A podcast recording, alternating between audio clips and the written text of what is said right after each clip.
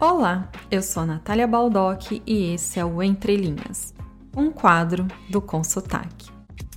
Aqui vamos pensar no impacto que uma conversa, uma notícia ou uma exposição, um livro gera em nossas vidas. E hoje, nas entrelinhas da expectativa. Olá, pessoal, tudo bem com vocês? Espero que sim. A conchinha de hoje eu catei no ano passado em uma peça de teatro chamada Who is Afraid of Virginia Woolf? E eu simplesmente adoro teatro, sabe? E ver algo único acontecer ali na sua frente, sei lá. Gosto do cheiro, das vozes, da produção, de tudo. Daí eu escolhi essa peça por dois motivos: o lugar, que é o Geffen House, que fica perto da UCLA, que é a universidade aqui da Califórnia, em Los Angeles, e o título, né, que traz a Virginia Woolf. Então juntei minha curiosidade sobre a peça, que eu sabia ser um clássico, com a minha vontade de ir a esse teatro. Só que em momento nenhum antes da peça eu parei para pesquisar a temática. Eu acho que tudo bem ir numa peça sem saber exatamente o que você vai assistir, mas hoje em dia eu faça uma pesquisa antes de ir, sim, porque ajuda a entender. Então, nesse caso, né, essa peça, a temática eu achei bem interessante.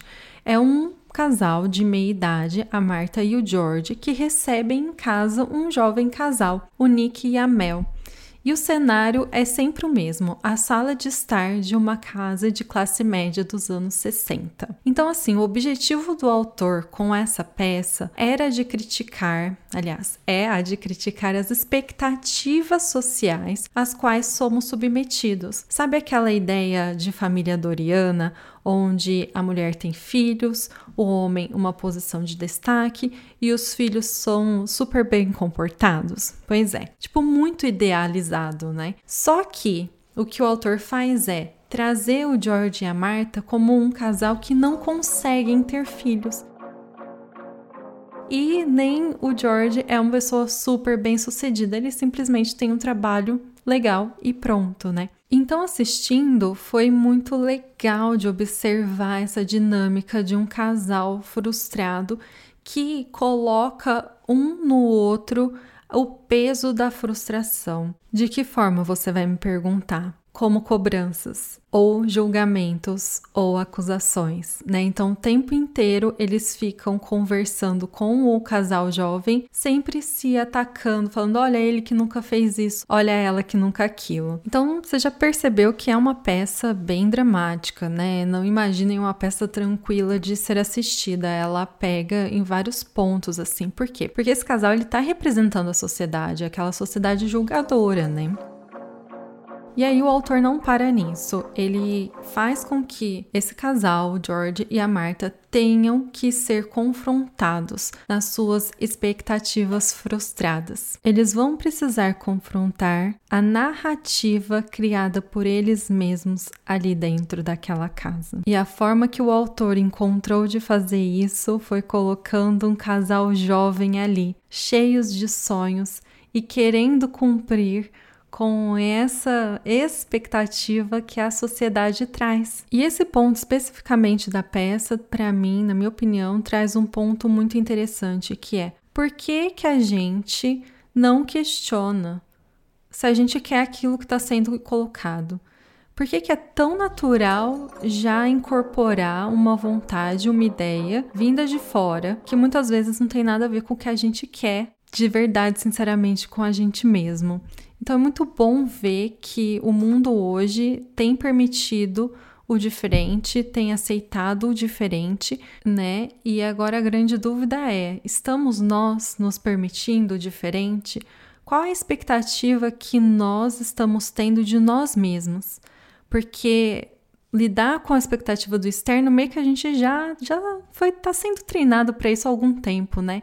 E quanto à expectativa que nós temos de nós mesmos, será que a gente está contribuindo com isso? Será que a gente está agradando a nós mesmos?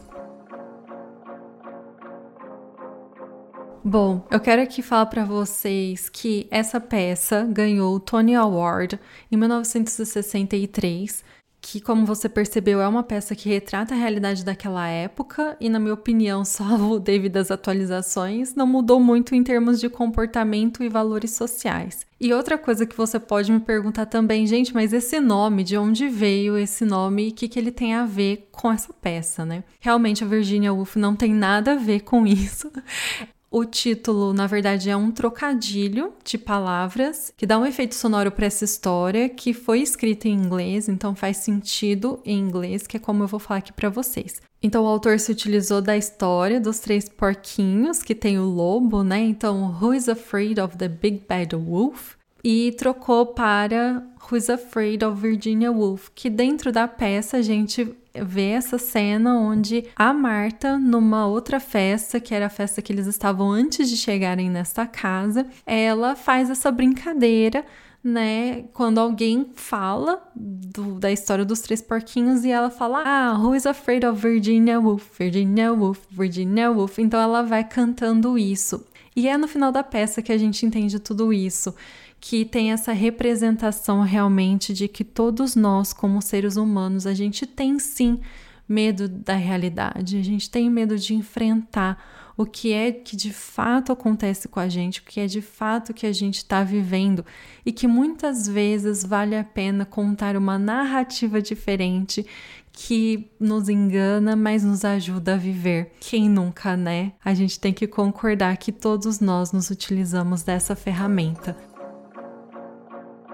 Então eu espero que vocês tenham gostado dessa reflexão que eu quis trazer nesse Entre Linhas de hoje e dizer que não é que vamos viver sem rumo por não seguir as expectativas postas, né? Pelo contrário, é poder abraçar metas que correspondem a um desejo seu unicamente, né? E assim, não é preciso inventar nenhuma narrativa paralela que agrade aos outros, mas que nos mata por dentro.